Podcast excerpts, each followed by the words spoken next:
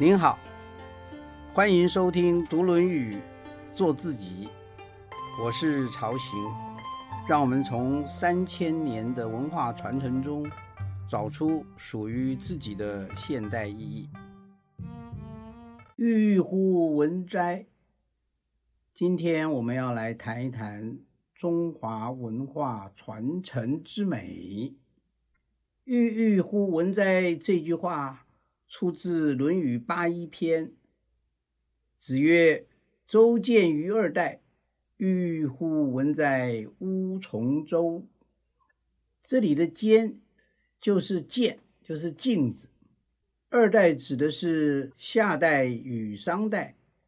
周见于二代，就是说周代以夏代及商代为镜子来。醒思并照见自己，郁乎是指草木茂盛、香气浓烈的这个形容。文是文采、装饰是美化，也就是说，人类脱离原始与野蛮。整句话的意思就是说，周代呢参考了夏代及商代的文化，然后发展出自己的。非常灿烂的、香气浓厚的、有文采的这种文化，那这文化呢是孔子所欣赏的，所以他说：“乌从周，我向往此周文化，我愿意追随此周文化。”在儒家有一个道统之说，说这个中华的道统呢，就来自尧舜禹汤文武周公。尧舜就是古代的圣王了，也就是有大功于天下万民的王。禹就是夏朝的开国之君嘛，汤就是商朝的开国之君嘛，所以禹跟汤就代表了夏与商。文王与武王就开创了周朝，周公呢是文王的儿子，也是武王的弟弟。周朝灿烂的文明。主要都是完成在周公手上，那孔子就是继承周公的这个文化，继续发扬下去的。我们这里说夏商周三代，夏代因为太久远了，所以有关于夏代的大多都是传说啦，缺乏一些具体的事证。我们现在在中华文化中。从夏代留下来的大概只有历符，也就是阴历嘛。相对的，商代就留下比较多的文物，像是甲骨文呐，还有一些出土文物等等，像是文字啊，或者是马车的制造等这一类的技术呢，就是从商代流传下来的，但是不多。我们现在中华文化里面的，例如四书五经啊、诸子百家啊，主要都是在周代，所以周代呢是因袭夏代跟商代去胡存菁，及其大臣。嗯，周公对中华文化有哪些开创及贡献？为什么？孔子在很多方面都提到周公所建立的典章制度呢。那么周代灿烂的文明又是出于何人之手呢？这边我们首推周公，也就是文王的儿子，武王的弟弟。周公大约是三千年前的人物，他是周代文明主要的创建者，也可以说是中华文化。主要的创建者之一。我们说周公创立了周朝的开国典章制度，那么这些制度包括哪些呢？首先啊，周公治理作乐，设立了各种的典章制度，有了礼仪跟乐，人类的文明就彰显出来了，言行举止就有一定的规范，不能够全靠动物的本能来行事。周公也提倡尊尊与亲亲，尊尊就是尊敬尊者，亲亲就是亲近亲人。有了尊尊这样的概念，当然就要区分尊卑了。区分尊卑，也就是礼的一个非常重要的功能。亲近亲人，当然就要区分血缘的亲疏远近了。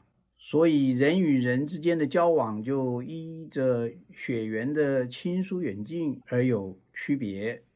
这也形成了中国社会特有的家族或说是宗族制度，尊尊亲亲加上礼乐，基本上就是周公所设定的治国策略。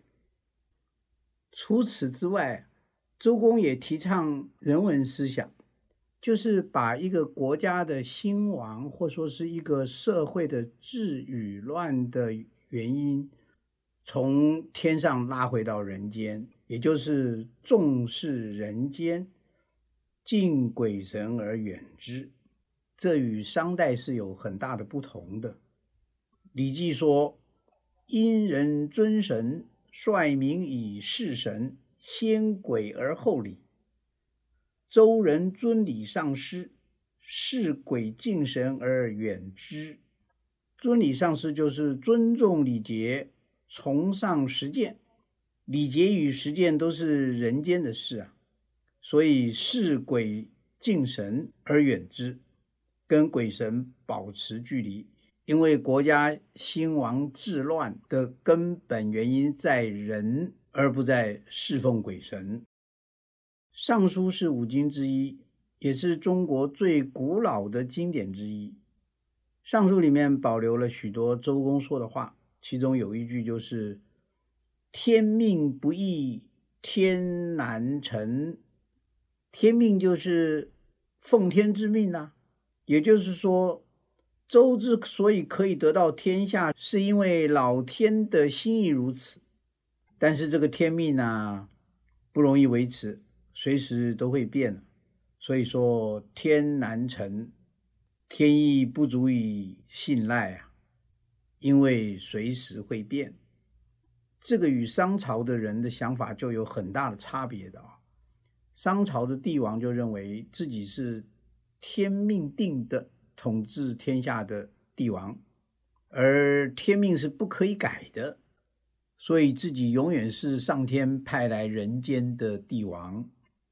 但是“天命不易”这四个字彻底的否定了商朝的这种思想。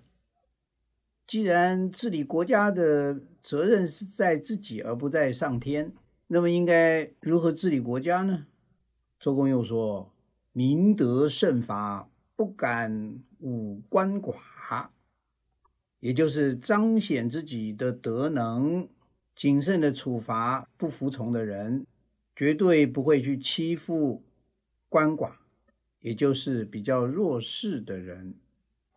所以，把统治国家的责任回到当政者自己，必须要善待人民。以上大概的简单介绍周公所留下来的一些思想。前面所说的“郁郁乎文哉，吾从周”。孔子从周，其实有很大的意思，是在说，我愿意追随周公。孔子的确是非常尊崇周公的人。孔子本身是教育家，他教了非常多的学生。那么他以什么来教学生呢？以诗书礼乐。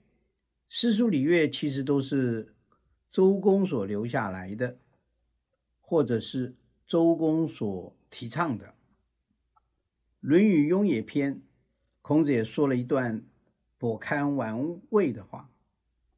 孔子说：“其辩至于鲁，鲁一变至于道。”这是什么意思呢？孔子在年轻的时候，曾经随着鲁昭公到齐国去见齐景公，与齐景公谈了一些治理齐国的事情。当时的齐国靠海。文化比较落后，鲁国呢是周公的后代的封地，所以有非常丰富的周公的文化。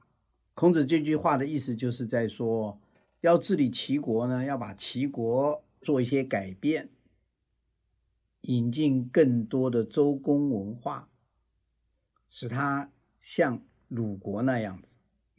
像鲁国之后，再做一些改变，最后要像周公开国的那个时候的样子，也就是所谓的道。这边的道就是周公之道。从这一段话也可以看得出来，孔子在年轻的时候对于周公之道是有多么的敬仰了。孔子到老年的时候，在《述而篇》也说了一些话。子曰：“圣夷吾衰也，久矣吾不复梦见周公。不复梦见周公，不再梦见周公了。”这是一个感叹。这个感叹可以说有两种意思了。第一个意思是我已经老了，我再也没有以前那个雄心壮志了，想要推动周公之道来安定天下。从另外一个角度来看，也可以说是孔子自己觉得，我现在年纪也大了，思想也比较成熟了，有自己的想法了。现在天下的形势也已经改变，周公之道未必可行。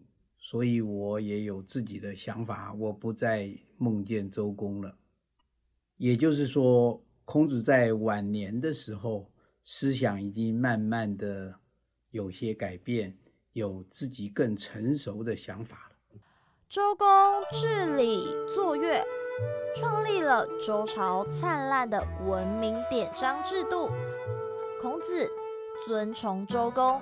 对于周公的思想有哪些继承，又有哪些开创呢？那么孔子继承周公而开创自己的想法的内容是什么呢？我们可以分下列四点来看。第一，推广平民教育。《论语记事篇》说：“孔子曰：天下有道，则礼乐征伐自天子出。”天下无道，则礼乐征伐自诸侯出。孔子那个时代正好就是天下无道的时代了。春秋的时候，天子失德啊，礼坏乐崩嘛，所以天子已经没有力量来维持天下的次序。诸侯们互相征伐，天子所定的礼乐制度也没有人要遵守了。尊尊亲亲、贵族世袭的制度也面临了考验，在相互征伐的情况下，很多国家就灭亡了，对祖先的祭祀也断了。这些国破家亡或者失势的贵族就流落到民间，这也为孔子的平民教育提供了一个时代的背景。原来可以受宫廷教育。官方教育的这些贵族们现在流落到民间了，没有机会受教育了。孔子又愿意以私人的身份举办平民教育，这就让原来只有贵族可以享受的诗书礼乐等教育呢，得以在民间传授了。这是一个非常大的突破，因为平民可以受。诗书礼乐的教育，就代表平民也可以凭着本身的所学来从政、治理百姓、辅佐君王。《论语述而篇》说：“子曰：‘自行束修以上，吾未尝无悔焉。’这边的束修啊，有些人把它解释成肉干了，说你只要送上肉干，我就会教你。但是这个可能有问题的。”这边的束应该是指束发啦。古代的人十五岁就要把头发扎起来，要束发。修应该是整修仪容啦，就是你到了十五岁以上，整修好仪容，你来见我，我就会教你。也就是说，只要你肯学，只要你年纪可以离开父母了，孔子都愿意收你做学生。我们说有教无类嘛。就是在说孔子这种平民教育的精神。孔子的第二个传承与开创，就是把周公的礼乐内化。《论语》说：“子曰：‘礼云，礼云，玉帛云乎哉？乐云，乐云，钟鼓云乎哉？’玉和帛都是在祭祀礼仪上面所要祭献的东西，钟和鼓。”都是演奏音乐的乐器。难道礼就是献玉献帛吗？难道乐就是敲钟敲鼓吗？孔子在这里提出了一个非常深刻的问题，也就是要寻找周公治理作乐那个礼乐的根源是什么。孔子在八一篇又说：“人而不仁，如礼何？人而不仁，如乐何？”这边就明显的把礼和乐的根源归到了仁，仁爱。我们可以把这个问题简化一下：如果礼是行为的规范的话，那么为什么我们人要守这个规范呢？如果音乐只是在陶冶人的性情的话，为什么我们不希望一个人演奏或者是欣赏音乐，而希望和大家一起演奏或欣赏音乐呢？为什么独乐乐不如众乐乐呢？如果我们去追究这些问题，就会发现到礼和乐其实还有一个存在于内心的根源。这个根源。孔子说就是仁，所以我们会说孔子承礼启仁，继承了周公的礼，却又把礼更深化为内心的仁，也就是把礼从一个外在的规范演变为内在的对人的沉敬与尊重。仁就是仁爱啦，就是关怀他人嘛。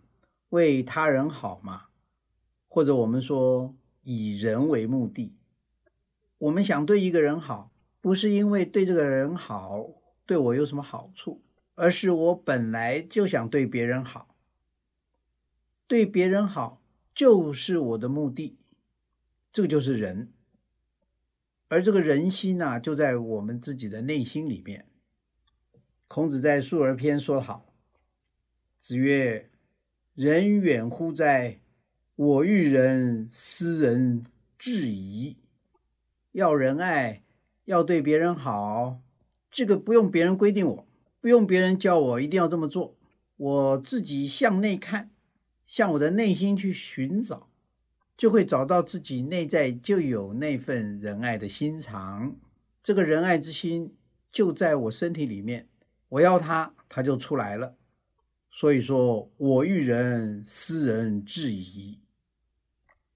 孔子也把周公的人文精神再往前推出以人为本的概念。《论语乡党篇》：旧粉，子退朝曰：“伤人乎？不问马。”家里的马厩失火了，孔子从朝廷回到家里面，听到了这个消息。只问说有没有人受伤呢？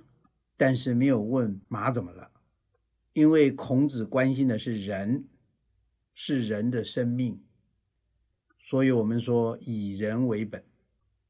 孔子在《为政篇》也说：“三十而立，四十而不惑，五十而知天命。”天命这个字，我们在一开始的时候有提到，说商朝本来是有天命的。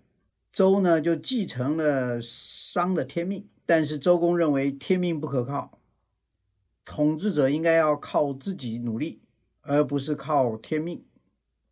这个时候的天命都是指天下的归属，所以只有帝王有天命啊，只有天子有天命啊。但是孔子这边的五十二知天命不一样哦，孔子自己也有自己的天命。你和我每一个人都有自己的天命啊，这是一个非常非常大的突破。在商代，天命是老天给帝王的，给哪个人哪个人就当天子。到了周公，他说天命要给谁当天子，是要靠个人来努力的。如果你不努力，老天爷就把天子给别人做了。到了孔子，彻底的改变了这个想法。每个人都有天命，每个人都是独一无二的。上天给每一个人的生命有一个使命，这就是天命。所以人的生命及尊严到此就完全的挺立出来了。孔子的思想的确继承周公，又有很大的发挥，塑造了传统文化的骨干。那么现代人又该如何看待孔孟儒家思想？有没有可能会有一些误解呢？所以孔子继承了周公礼乐教化这一脉啊。创立了儒家，儒家非常重视人的内在，以人为本，重视人的主体性，这就成为中华文化的主流以及它所独特的地方。孔子也将周公外在的礼仪转换为内在的沉静，最后成为主体内在的由内而发的一个动力，就是行人。就是要爱人，为别人好，以人为目的，因此而凸显出人的价值，这也是孔孟儒学最宝贵的地方了。可惜的是，在帝王专制之后，受到全天下为帝王一人服务这个制度的影响，儒学呢也逐渐的僵化，成为为帝王服务的儒学。所以才会有“君为臣纲”啊，“从一而终”啊这一类僵化的教条，造成现代人对儒学的一些误解。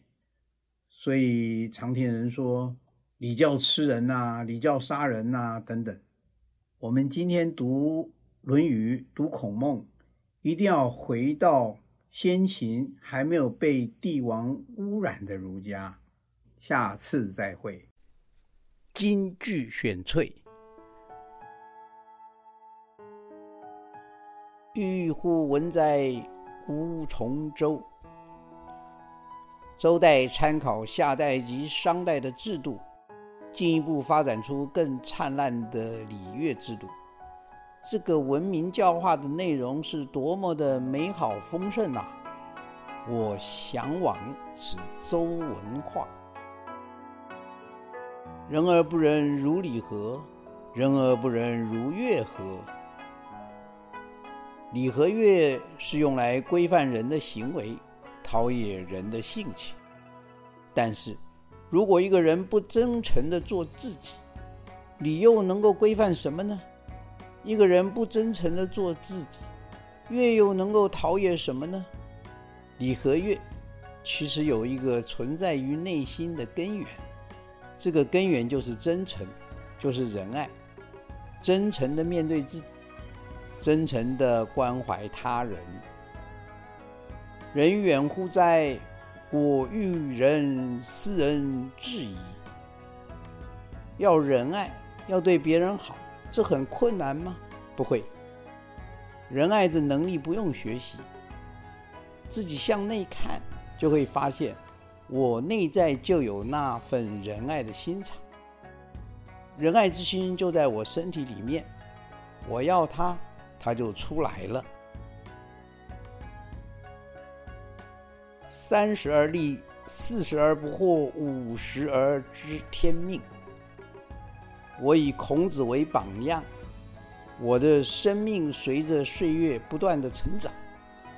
三十岁的时候。可以站稳脚跟，立足于社会；四十岁的时候可以看清事理，人生不再困惑；五十岁的时候可以领悟上天给我的使命，坚定我自己生命的意义。